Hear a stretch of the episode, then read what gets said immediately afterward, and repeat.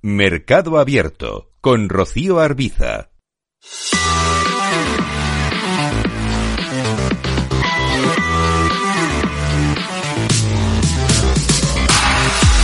Miramos al mercado de deuda, al mercado de renta fija con José María Comalat, gestor de carteras de renta fija en Generale Investment Partners. ¿Qué tal, José María? Muy buenas tardes. Hola, buenas tardes. Bueno, ¿cómo ha arrancado la semana en renta fija? ¿Qué ha sido lo más interesante o lo más destacable de esta jornada? Cuando venimos de una última sesión, al menos aquí en España, en la que la agencia de calificación Fitch confirmaba la nota de solvencia A mayúscula menos con perspectiva estable para la deuda soberana a largo plazo de nuestro país.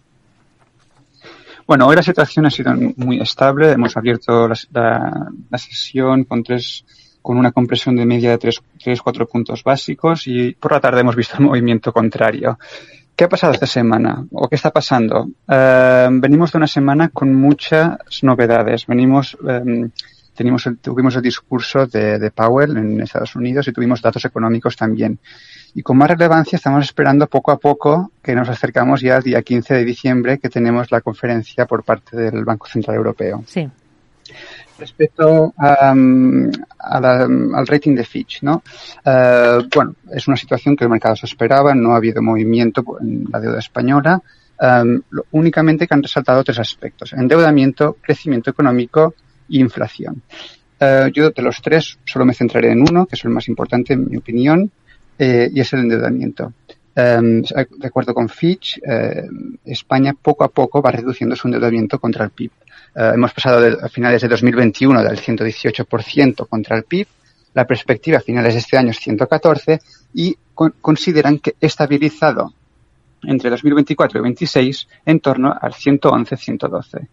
Y esto que ha pasado en España ha sido la situación contraria en España, porque hay en Francia, porque el S&P la semana pasada también resaltó que la deuda crediticia francesa podría sufrir una reducción en caso que no se produjera esta reducción de deuda. Hmm. Hemos visto también esta jornada destacable, por ejemplo, la emisión que ha llevado a cabo Alemania, que ha colocado más de 2.200 millones de euros en deuda seis meses al 1,94%. ¿El actual es el mejor momento para invertir en renta fija de la última década, como se está diciendo últimamente? ¿Ustedes lo ven así? Uh, bueno, claramente hemos pasado de un activo que rendía siempre en negativo, ¿no? Porque el, el, el, bono alemán a 10 años, hace un año o hace dos años hablábamos de menos 30, menos 40 puntos básicos. Y ahora estamos hablando de rendimientos positivos.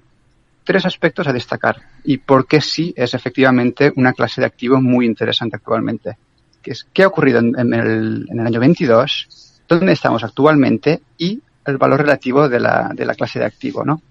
Es decir, 2022 ha sido un año de fracasos por parte del Banco Central Europeo y la Reserva Federal. Actuaron tarde y, en consecuencia, sus acciones fueron muy agresivas, afectando el mercado de forma muy negativa. Y el mercado lo han castigado uh, con estas acciones para combatir esa inflación que al principio era, tenía que ser temporal y al principio y al final fue más persistente, ¿no? Por ejemplo, a nivel de, de Estados Unidos. Hemos visto que empezaron ya en marzo, en marzo de este año y han subido un total de 375 puntos básicos. En Europa no empezaron en marzo, sino en julio y hemos visto unas subidas de 200 puntos básicos, muy agresivos. ¿En qué punto nos encontramos ahora? Y creo que esto es lo más importante para hablar de la, de la renta fija.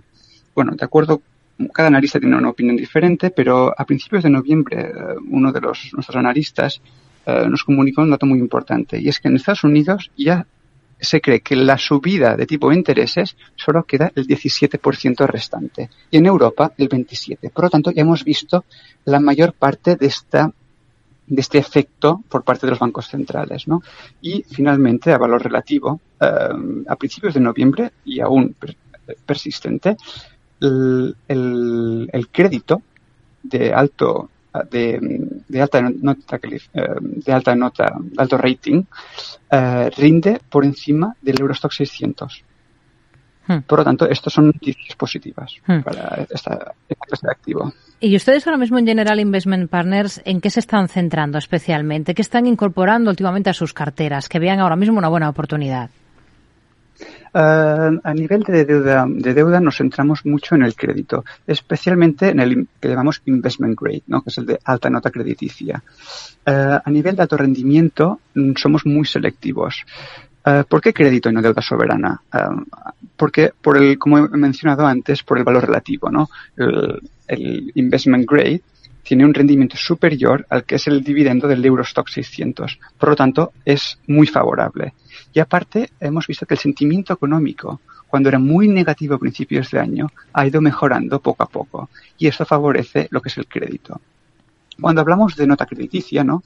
Eh, y queremos alto, una alta nota crediticia y no un, la, parte inferior, que sería el alto rendimiento, Um, bueno, con unas fuertes subidas de tipo de interés, especialmente las, las, uh, los bonos de, baja nota crediticia tienen un riesgo idiosincrático, idiosincrático muy importante. Y por lo tanto intentamos evitarlo. Esto lo vimos, lo hemos visto durante todo el año con el sector inmobiliario, con emisión, em, emisiones concretas, pero también en la deuda híbrida. Por ejemplo, la semana pasada hubo el caso de Town, que decidió no recomprar uno de sus bonos con vencimiento uh, al año que, el año que viene. Y la caída fue del 20%. Por lo tanto, nos centramos más en la parte con una buena nota crediticia hmm. para asegurar que no tenemos sorpresas. Nos quedamos con este análisis. José María Comalat, gestor de carteras de renta fija en Generali Investment Partners. Gracias por su análisis con nosotros. Muy buenas tardes. Buenas tardes, adiós.